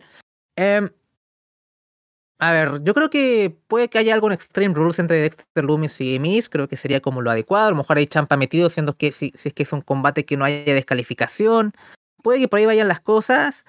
Em, a mí lo que me preocupa de Loomis, a pesar de que creo que lo han manejado bien y creado la intriga y todo esto y ha sido divertido en parte, es como, bueno, después de esto, ¿qué? ¿Cómo metemos a Dexter Loomis como un personaje regular en el main roster? Em, me cuesta verlo un poco ahí solo, va a estar ahí. Eh, Indy Harwell no la he visto después de que se llevaron a, a Dexter arrestado, así que a lo mejor la suben, a lo mejor es un acto los dos juntos simplemente, a lo mejor vuelve de Way de alguna manera ya sea completa o incompleta. Eh, es lo que, lo que me gustaría saber, porque por lo menos dejaron esa pista ahí en, en, NXT. No sé si fue un final de esa historia o simplemente fue como, esto sigue vivo. Podríamos interpretarla de dos formas. Pero por lo menos Dexy dejó una nota y dijo que todavía la, seguía amando a Indy, y que bueno, a lo mejor ahí está el amor vivo. Eh, así que estoy un poco ahí intrigado. Después de Extreme Rules va a ser interesante cómo van a manejar a Dexter, pero creo que han hecho un buen trabajo con él. Eso sí puedo decir de momento con lo, cómo ha aparecido y, y cómo lo han utilizado este personaje tan, tan singular. Así que positivo de momento, no tan esperanzado a, corto plazo. Pero esperemos que, sigan con el buen trabajo. Al menos me, está gustando. Tuvimos, a pesar de lo que hablábamos el sábado con la traición de Dominic Mysterio y eso, y que tal vez no estaba asociado con Josh Day, ahora está en Josh Day, ya oficialmente. Eh, Rhea Ripley dice que lo ha vuelto un hombre, y Dominic está claramente contento con eso, ¿no? Ria también se refiere a sí misma como el papi de Dominic. Y mucha gente querría seguramente que Ria Ripley les dijera lo mismo. Así que Dominic está ahí contento, aparentemente, eh, yendo en contra de su padre. Eh, la próxima semana va a luchar contra Edge. Así que ese es el momento en el que vamos a ver ya más claramente qué pasa con Dominic, ¿no? Ha hecho el cambio a Hill. Tenemos muchas dudas con él siempre, en el ring, como personaje y todo. Ahora que está con esta nueva actitud y va a luchar contra Edge, además, es el momento de ver qué puede hacer Dominic Mysterio realmente en WWE. O sea, si la próxima semana, si este lunes que viene, mañana, no está a la altura, se le ve como que flojo, no convence en un combate con Edge, luego de toda la historia que hay detrás, va a haber problemas. Pero habrá que tener un poco de fe en el hijo de Rey Mysterio. Em, a ver, voy a hablar. Yo esto lo vi. No vi los shows completos, ninguno de los dos, pero vi fragmentos completos, ¿no? Y, este fue uno completo. O sea, vi la promo de Edge al iniciar el show y todo esto entero. Eh, y me gustó bastante porque explica Edge por qué eh, Misterio le dice que es familia Edge, ¿no? Que habla de más o menos que este, conoce a Dominic desde muy niño, ¿no? Que se quedó en la casa, que hace que hay cercanía entre Edge y la familia Misterio en verdad, ¿no? Entonces, por lo menos ya me, me, lo, estoy creyendo ahora cuando Ray dice que Edge es familia, así que bien. Bueno, ¿quién no le haría el turno en la familia si es que Rhea Ripley eh, hace lo que insinuó, que, que, hizo, ¿no? O sea, recordé este capítulo de Futurama, Alessandro, no, muerte por Snoo Snoo, eh, debió haber sido eh, esto, pero bueno, eh, me, encanta cómo cambia totalmente Dominic de, apariencia, todo por, esto, ¿no? Me hicieron hombre y acá como que me, gusta el negro y acá me, entró en la fase rebelde Dominic como a los 24 o 25 años, ¿no? Porque igual esto pasa como a los 14, ¿no? O sea, no, no a los 25, pero bueno, nunca es tarde para revelarse ante la familia eh, Dom, ¿no? Si no, pregúntale a la, familia real, ah, haciendo link a la, a la doña que se fue. Em, Así que me, me está gustando, me, me, me encanta cómo eh, este siempre es un drama de Televisa con los misterios, ¿no? O sea, eh, no nos podemos salir de esto. Me encanta que Ria ahora sea como, no sé si es la líder, pero definitivamente es donde están los focos de, de atención con el Judgment Day. Eh, definitivamente es una estrella. No puedo esperar a ver la campeona. Tiene que derrocar a, a Bianca. Ella es la llamada, en mi opinión. Así que me gustaría que vayan por la ruta China un poco con ella, en parte, como que luche con hombres. O sea, Misterio, o sea, ¿no te creerías que Ria no le puede ganar a Rey Misterio? Yo creo que te lo creerías, por ejemplo, ¿no? O sea, cosas así. ¿Por qué, ¿por qué no juega un poco con eso también? Es un, sería refrescante verlo después de, tanto, porque simplemente ponían, no sé, a Naya Jax en los Royal Rumbles masculinos para que la hagan pedazos, que yo soy fan de eso. Pero bueno, ¿no? ¿Por qué no jugamos a esto, a, equidad de género cuando vemos una mujer de ese, de ese porte? Porque, ¿Por qué no, no? O sea, ¿por qué no ver un combate intergénero con Rhea Ripley ahí y Rey o qué sé yo? Estaría bueno. Yo soy fan de eso. Em, así que me encantó el segmento. Imagínense que yo detestaba a Josh Day y creo que una de las cosas positivas del señor H acá es que me hace que, que me esté gustando esto. Así que bien, y también hay potencial con, con y Valor. O sea, si quieren ir por la edición TAC, podrían ir. Si quieren que Prince vaya por, por los Estados Unidos, podría ir. Si quieren resucitar al Demon Valor, y lo hacen bien, podría ir por algún título principal si es que terminan eh, dividiéndolos en el camino em, después de WrestleMania. Es lo que yo creo cuando haya draft y todo. Creo que ahí va a haber, vamos a tener título por marca. Creo que así lo veo yo en mi, mi mente. Puede que tenga razón o no. Así que veamos cómo va todo, pero por lo menos estoy contento con esta historia y veremos qué, qué termina pasando porque, bueno, se, agradece storylines que lleven tiempo y que se sientan frescas todavía. Así que vamos, vamos bien. Pero Santos Escobar, veremos que yo, era mi sueño, ¿no? Se va a meter acá Santos Escobar. Todavía estamos, todavía estamos esperando. ¿Cuándo llega el legado? ¿Cuándo? ¿A qué hora? Sí, bueno, em, algo sobre lo que estabas diciendo y también veo en el chat, ¿no? Que comentan, bueno, Paulina dice, ¿no? Que Ría le podría ganar hasta Valor, ¿no? Si quisiera. Eh, no es, en WWE no hay esto, ¿no? De que ni siquiera haya ataques de hombres a mujeres, y mucho menos luchas inter, intergénero, a menos que uno se vaya a latitudera, tal vez, ¿no? hay cosas así. Pero eh, ahora en Clash de Castle, Rey, sea directo o indirectamente, golpeó a Rhea Ripley, algo que también me llamó la atención. Entonces, tal vez estén un poco pavimentando el camino para tener una cosa así. Bueno, recuerdo que Reggie tenía combates con mujeres, ¿no? Pero era, era muy suave. Eh, entonces, ahora por este lado, en un combate que sea ahí con fuerza, con, con odio de por medio, podría funcionar un rey contra Ria, así que quién sabe si se atreven a hacerlo, habrá que ver. También en Raw tuvimos un Kevin Owens contra Austin Theory que estuvo muy bueno. Aparte la promo de Owens también del inicio, ¿no? Metiéndose con Theory. Eh, burlándose del tema de que ahora tiene primer nombre otra vez. Y también de que se equivocó y dijo Em, Crown Jewel, ¿no? Hablando de, de Clash of the Castle. Y Owens, ya con las promos, con la presentación que tiene, está poniéndose bastante over. La gente está respondiendo muy bien. Y eso me alegra. Y el combate también ayuda en todo esto, a que Owens también gane al final limpio y todo. Creo que hemos hablado de esto ya también antes. Owens es otro de los chicos de Triple H. Y están haciendo un buen trabajo ahora con ponerlo over otra vez a como estaba antes perfilarlo como un posible campeón para otra vez más adelante. Así que me gusta el trabajo con Owens. Me gusta también lo mucho que está demostrando ahora Austin Theory. Ya sin el personaje de los selfies. Que aún le ponen un poco en entrada esto, ¿no? Y sale con el teléfono, pero no es tanto como lo era antes. Se le ve un poco más serio, más em, rudo de cara al público también. Así que me gusta eso. Creo que fue un, un buen trabajo de parte de los dos. Y solamente ahora veremos qué tanto tardan con Owens o qué tanto se lo guardan en cuanto a cosas importantes, porque está en camino a eso, según se muestra. Y a ver cuánto más le dura el título, o mejor dicho, el maletín, a Austin Theory, que parece que no se ve como que pronto vaya a tener chance de cobrarlo. Bueno, acá saben que en el tren de Austin Theory desde el minuto uno, así que. Porque ya hemos visto que el tipo es talentoso, así que ahora se está mostrando. Así que bien, le hizo bien que se vaya Vince, irónicamente, ¿no? Se fue Vince y le hizo bien a Austin Theory. Eh, a esto fue las otras cosas que sí vi completo la promo entera de Kevin Owens y el combate. Eh, aquí Owens claramente apunta a Roman Reigns, eh, que recuerda su combate en el Rumble, que si no fuese por Jay Uso ya hubiese de, destruido ese, ese reinado de 18 meses. Entonces, puede que veamos un Owens versus eh, Reigns otra vez en el camino. Lamentablemente no lo veo destronándolo. para qué estamos con cosas, pero de seguro, yo he sido un gran fan de Kevin Owens de Babyface, que sea mejor como Hill, puede que lo sea, pero si Kevin Owens como Hill es un 10, como Babyface es como 9.9999999. Entonces, eh, ahora que tiene alguien que lo pueda proteger mejor, aunque pierda entre Reigns a la larga o lo que sea, eh, o sea, vamos a tener a, a, un personaje fresco querido por el público que sea bueno como Babyface, o sea, eh, estoy contento. Además me compré la camiseta de Kevin Owens. Soy muy fan de, de Kevin Owens, siempre lo he dicho. Mm. Trato de no exponerlo mucho porque Fede es el, el gimmick de fan de Steen y todo, así que no lo, no, no, no, no lo tiro mucho, pero en verdad soy muy fan. Eh, así que bueno. Pero me imagino que el, que, el, que, el, que el camino final supone que debe ser derrocar a los usos junto a Sammy. Parece que ese es como. Lo veo lo más realista, por mucho que, que mi teoría de, de, Sammy, de Sammy ganando el Rumble y derrocando a Roman se ve lejano, pero sería genial.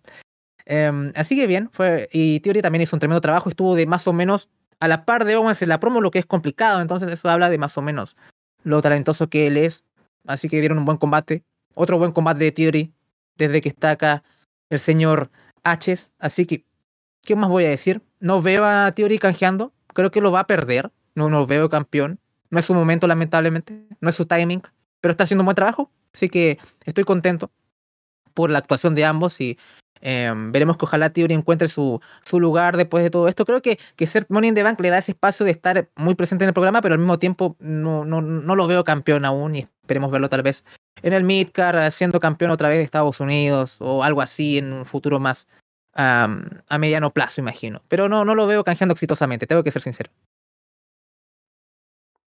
Saltando SmackDown, ahora que nos quedan unos 10 minutos, tenemos el debut de Solo Sikoa unido a la Bloodline junto con los Usos, Sami Zayn. Roman no estuvo presente, pero estuvo, estuvieron ellos ahí. Y obviamente Drew McIntyre, luego de lo que pasó en el pay-per-view, quería vengarse y tuvieron un combate. Y solo lució bastante bien, o sea, ya solo por el hecho de ser familia de los usos de Roman, de mm, estar dentro de la Bloodline, lo presentaron y ya se veía como un tipo fuerte, o sea, se veía como de igual a igual con Drew, a pesar de que Drew es campeón mundial y todo lo que tiene detrás. Creo que por ese lado lo presentaron muy bien.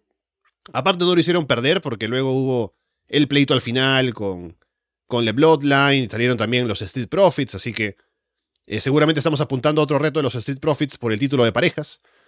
Y creo que hicieron un buen trabajo para presentar a Solo Sikoa y meterlo en la dinámica junto con The Bloodline esta semana. Sí, me gustó. O sea, aquí alguien que lo sigue desde el show multicolor, el show A. Y es un buen brawler. Eh, lamentablemente creo que en promos no es tan fuerte, pero estaba mejorando. Y justo en ese proceso de mejora ahora sube. Pero bueno, está, estando ahí en el marco de The Bloodline, creo que igual tiene espacio para mejorar y que eh, hacer un, un, buen trabajo. Así que es un tipo joven, todavía no llega a los 30, creo que tiene 29. Así que tiene mucho, mucho por delante como performer. Así que bueno, mediante la ausencia de Roma, me imagino que también va a ganar mucho protagonismo también acá. Eh, hablando del main event, bueno, obviamente, ahora creo que me voy a adelantar con el combate con, con Drew, ¿no? Pero, o sea, hubo mucha, mucha interferencia, fue no DQ, entonces no fue como, oh, esta performance de Solo Sikoa que me lo venda como un tipo así legítimo, ¿no? O sea, me, me, falta una victoria, un, combate contundente de él, que lo vamos a tener eventualmente, pero bueno, lo tiraron de inmediato al main event a debutar de SmackDown en televisión abierta, nacional, no es cable ni siquiera, y, dio, estuvo a la altura, así que creo que puedo dar una, una buena opinión. Y para que, al tiro, pues, metamos lo de Cross también, ¿no? Para, para ahorrar tiempo. Em, con, con más las intervenciones de The Bloodline y también Cross eh, con, con, el cambio de filtro, ¿no?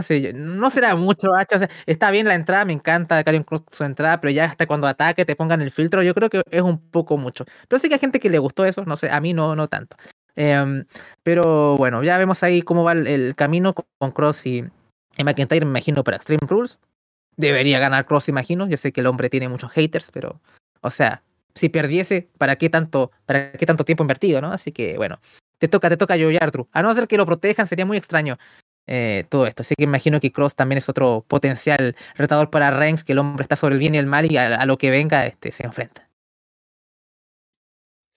Sí, yo cuando entró eh, Cross al final y eh, cambió el, color, dije que, alguien está sangrando, ¿qué pasa? No estuve ahí viendo la pantalla, pero no, era solo el filtro porque parece que así le gusta a Carrion Cross. a ver, hay una pregunta ahí en el chat, pero Vamos a llegar a eso. Si no, a ver, solamente sí o no, Andrés. Si Kenny Omega se va de AEW, ¿llega a WWE o no? Eh, sí, sí podría llegar. Em, pero creo que le interesarían otros lugares más. Sería como lo más mm. conciso. Preferiría New Japan probablemente. Sí, yo también pienso lo mismo. O sea, seguramente le gustaría volver a New Japan. Pero si tiene los box con él y él ofertas para los tres, ya lo estuvieron considerando antes de, de empezar AEW. Entonces, mm, veo que sí, sí podría ir por allá. Si van como paquete, estaría incluso mucho mejor. Luego, Ronda Rousey ganó una Fatal Five Way para convertirse en retador al título de Liz Morgan. Así que tendremos esa revancha. Eh, Luego, un detalle también fue que Ronda habló con Shayna Baszler en backstage para decirle como que cuando estés dispuesta a tomar SmackDown, ¿no? Eh, las dos, avísame. O sea, como que parece que están planeando hacer algo como grupo. Y si Ronda habla con Shayna de esta manera y la forma en la que lo dijo, un poco tal vez como Hills, quién sabe, pero sería un grupo fuerte tener a Ronda y Shayna juntas. Obviamente aún tengo la, el sueño de que algún día puedan luchar entre ellas pero sería un, buen paso para las dos tener ese grupo, poder hacer algo eh, juntas. Así que estaría bien. Y también de paso hablar de el detalle este que hablaron, bueno, mencionó Michael Cole, ¿no? De la suspensión a... No sé si dijo suspensión, pero hubo una, un castigo a Adam Pierce por la promo de la semana pasada, que no lo comentamos, pero fue muy, muy graciosa, de que perdió los papeles el tipo, ¿no? Como que dice, no, yo hago mi trabajo acá, piensan que es fácil, Ronda, tú eres la, perra más grande que he conocido en mi vida, ¿no? Y Ronda procede a matarlo. Y son sanción para, para Adam Pierce por pasarse de la línea.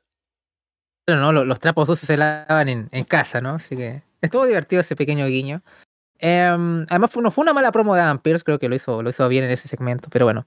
Em, yendo a lo de Ronda y Chaina, a mí en mi, en mi, escenario ideal sería ojalá fueran campeonas en parejas y elevaran eso, eh, que apostasen por esos títulos. Eh, y de ahí verse fuerte a la llegada de un tag fuerte, tal vez si es que vuelves a Naomi o poner a, over a, alguien emergente, sería un buen camino. Veo difícil que, que Liv retenga, pero al mismo tiempo es un combate que podría ser en Extreme Rules, que creo que es la, el camino, así que a lo mejor puede ganar usando objetos o qué sé yo. O sea, tampoco veo tan extraño que Liv retenga por la naturaleza del combate que podrían enfrentarse, así que veremos qué tal lo juegan. Si Liv retiene, ojalá ver a Chaina y, Ronda como tag. Me, encantaría arrasando con todo y, dándole valor a esos títulos. Pero bueno, veremos cómo lo, lo manejan. Luego un poco de lo que ya hablábamos con Imperium. Los tres juntos luchando contra los Brawling Brutes en un buen combate para abrir SmackDown. Y la gente muy metida con el encuentro otra vez entre Sheamus y Gunter, ¿no? Luego de la lucha que tuvieron en Cardiff. Así que funcionó bastante bien de cara al público, que ahora los Brawling Brutes parece que son baby faces. Y también ahora la, imagen que tiene Gunter, que es tan elevada por su dominio, el combate que tuvo. Y el detalle, que ya hablaba también Carlos cuando estuvo por acá, hablando con nosotros, es que, claro, salen ahora Imperium juntos y siempre tienen esta expresión seria en el rostro, lo tenían antes. pero está Giovanni Vinci con la sonrisa, ¿no? Ahí disimuladamente cuando le sacan la foto. Así que aún tengo la esperanza de que fuera, de que suceda como les dije eh, cuando hablábamos de Clash of the Castle, de que algo tiene que pasar con eso, ¿no? De que Giovanni Vinci sí ha vuelto al imperio, pero no puede dejar ahí la, el gusto por las fotitos, ¿no? Las sonrisas, eh, Victoria, ¿no? Así que algo por ahí podría pasar y eso me gustaría mucho. Campeón de futuro. Eh, no, es un grande Giovanni. Ojalá sea así, ojalá sea la pista, que, esto a largo plazo. Y dejaría que Imperium sea simplemente el arroz de Walter, ¿no? El arroz de Gunter. Esa, es mi gran crítica a Imperium, ¿no? O sea, hizo el contraste con Undisputed Era, ¿no? O sea, Undisputed Era es más que Adam Cole. Imperium es como Walter y, o sea, Gunter y los, y, los demás. ¿ya? O sea, em, no tiene tanta personalidad. Entonces, que haya alguna dinámica diferente, que Giovanni se, se, em, se, ponga un poco más de. Un poco más histriónico estaría divertido. A ver si lo, lo, lo, hacen. O simplemente Gunter lo, lo mate a Chops cada vez que haga ese tipo de, de cosas, que también sería divertido. Um, pero bueno, veremos qué tal. Eh, ojalá sea un indicio. Yo no estoy tan optimista. Ojalá sea así. Pero me encantaría. Fue un gran combate. También, lo vi entero. Eh, la gente reaccionó con todo, sobre todo cuando, como bien mencionaste, Gunter y Sheamus eh, se llevaban el centro de atención cuando, cuando chocaban y la gente estaba muy arriba. Contento un poco cómo, cómo llega la transición de, de, de, de, Batch a Pete Dunne, ¿no? O sea, no es que vamos de 0 a 100. Mm. Aún ves a Pete Dunne, aunque esté con su, con su traje, con su gear, igual está como con, con cosas de Batch, con esta cosa de querer ir a pelear de inmediato y todo. Pero imagino que eso con el tiempo se irá matizando quizás, sobre todo cuando sean baby faces, o por lo menos está viendo como baby face eh, los Rolling eh, Brutes, creo. Así que no lo veo mal y esperemos que veamos a Pete Dunne como Pete Dunne. Y tal vez sea un retador bastante interesante para, para Gunter también, porque ya han tenido un tremendo antecedente cuando en el eh, UK Takeover también. Entonces, podríamos revivir eso no veo a Pete Dunne este, destronando a, a Gunter, pero de seguro dándole un tremendo combate y siguiendo esta, esta rivalidad con, con los Rolling Brutes e Imperium. Así que, ¿por qué no? Me estaría bueno que continuaran con eso y no se alejaran después de este combate. Y finalmente, podemos cerrar hablando de Toxic Attraction, que volvieron para perder contra Raquel Rodríguez y Alía que era el combate que iba a haber en las semifinales del torneo, pero no se pudo hacer porque hubo una lesión por ahí y no pudieron participar Toxic Attraction. Ahora que volvieron fue solo para perder, lamentablemente. Al menos ese combate que estaba pendiente ya se hizo. Y lo que puedo sacar positivo de todo esto solamente sería que al menos se ve a Raquel y a Lía trabajando como equipo, se les ve como unidas, ¿no? Un poco ahí, se les ve como amigas, ¿no? Que no solamente son un equipo random que está luchando y son campeonas. Así que al menos por ahí algo hay, que no es mucho, pero veremos si un poco más de ella se puede ver en cuanto a promos y cosas al frente de la división de parejas, que mañana van a luchar contra Io Sky y Dakota Kai. Así que veremos si pasa algo por ahí, que no creo que haya un cambio de campeonas ni nada, pero al menos un combate bueno podríamos sacar. Mira, yo creo que sí va a haber un cambio de campeonas, pero ojalá, o sea, más que nada porque ¿por qué hacen este combate de nuevo, no? O sea, a no ser que quieran seguir con lo de... A no ser que Bianca eh, intervenga o qué sé yo. Pero yo sí, yo sí veo un cambio de campeonas, ¿no? A lo mejor lo de Sacha y Naomi no está rindiendo frutos, la vimos ahí modelando en la New York Fashion Week. Ah, este es un hombre preparado. Eh, y a lo mejor, a lo mejor eh, pensaban que iban a volver y estaban eligiendo campeonas de transición para que les calentaran los títulos para que las tuvieran ellas y al final tal vez las charlas no han fructiferado y quieran darle los títulos ahora sí a Io y, Dakota. Veremos si tengo, tengo, razón yo o tienes razón tú, Alessandro. Em, con respecto al combate me duele porque bueno, es, Toxic Attraction acá, la, eh, aquí el, el, NXT en el corazón. Y um, ya perdieron con Nikki ASH y Doudrop en, la edición semanal de NXT. Y ellas mismas ya habían perdido con las campeonas en Raw, Nikki ASH y Doudrop. Ahora vuelven a perder eh, con, con, las campeonas, que bueno, son las campeonas, entiendo el porqué, pero es como, bueno, a lo mejor pudiste haber elegido otra, otra gente para perder, no sé, pero, pero entiendo el porqué. Al menos las chicas se mostraron. Yo soy muy fan de Jaycee Jane. Sigue, se maneja mucho su personaje y lo, lo hace de buena forma. Eh, me imagino que esa mm, subirán al roster completamente cuando Mandy pierda el título. Yo le, ya mi fecha de expiración es Halloween Havoc para mí con Mandy y creo que lo va a perder ahí. Esa es mi, mi, esperanza al menos y que ahí tengamos a las tóxicas ahí al completo y espero cosechando triunfos. Eh, la división TAC, siendo que son de las pocos TAC puros que hay en WWE al completo. Así que por lo menos veremos qué tal. Al menos yo soy, soy fan de las chicas, lo han hecho bien, más allá de que tienen su, venden por otro lado más que por el ring, pero también tienen que mostrar en, en personaje y demás, sobre todo Jaycee, que, que, en el micrófono ha mostrado mucho en, NXT y es bastante divertida. Así que bueno, veremos qué tal. Y Mandy también ha hecho sus cositas ahí en NXT y ha estado tapando bocas un poco. Así que yo siempre voy contra la estigmatización que tienen con Mandy Rose, que algo ha hecho también la mujer. Bien, con eso vamos cerrando por ahora esta edición del directo, habiendo comentado tantas cosas y seguiremos siempre al tanto de lo que va pasando en el mundo del wrestling para volver la próxima semana. Tenemos ya cerca Grand Slam, por ejemplo, en AEW. Estaremos, como siempre, en el Patreon hablando en Florida Vice, aquí con Andrés, acerca de lo que va pasando en los shows. También ahí en el Patreon tienen Monday Night, Florida 2.0 hablando de NXT. Así que mucho contenido por allí en abierto estamos con Puerta Prohibida, en directo, las revisiones de los shows, el mixtape que salió esta última semana, así que no falta contenido en Barcelona. Gracias por escucharnos aquí una vez más eh, en el programa.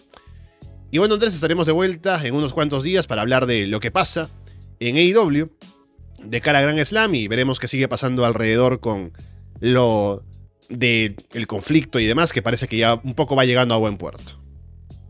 Sí, yo creo que ya trataron de distanciarse de todo lo de Punk en el show de esta semana. Imagino que seguirán esa línea, más allá de alguna insinuación o cosa por superficial por ahí. Eh, pero el torneo está bastante atractivo. De seguro veremos a Mox matando a Sammy. Eh, va a estar, va a estar fascinante. Así que por lo menos eh, AEW está, está sacando lo mejor de, de, lo suyo a pesar de la crisis. Em, así que creo que ahí nos veremos en Florida Vice y ya anunciamos que Gran Slam irá para, para todo el mundo, así que atentos, dale un poco de cariñito a la gente en general.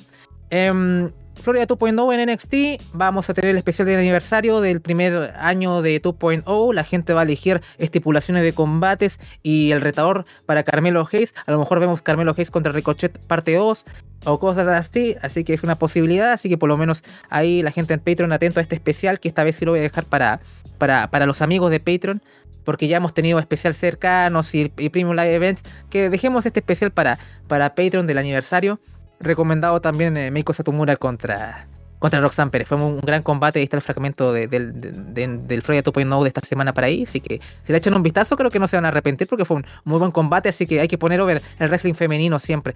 En especial cuando Tony no hace mucho, mucho esfuerzo ahí en, en Florida Vice. Grande HBK. Te dirán sexista, pero hay, combates buenos ahí en la división. Bien, con todo eso dicho, por ahora los dejamos de parte de Andrés Bahamonde y Alessandro Leonardo. Muchas gracias y esperamos verlos pronto.